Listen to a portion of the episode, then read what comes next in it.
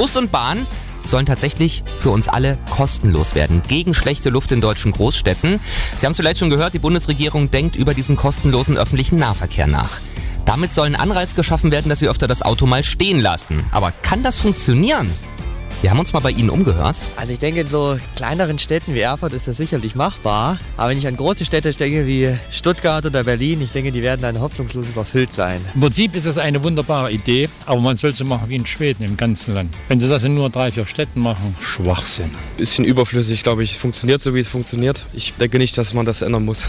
ich spare mir meine Monatskarte und alle bezahlen dasselbe. Weniger Ärger mit den Schwarzfahrern, Kontrolleure werden eingespart. Eigentlich nicht schlecht. Ich finde es eine gute Idee. Ja, es wäre doch super, wenn Sie jetzt auch zum Wochenendshopping mal keinen Cent für die Fahrt zahlen müssten. In fünf Städten soll das Ganze erstmal getestet werden, hauptsächlich in NRW und Baden-Württemberg. Ich find's gut, ich fahre jetzt schon viel Straßenbahn, während bei meinem Auto die Bremsen da verrosten, weil es einfach nur rumsteht. Wobei die Autohersteller da sicherlich keine Freudensprünge machen werden und sie auf dem Land auch erstmal nicht so viel davon haben, wenn es kaum Busse oder Bahnen dort gibt.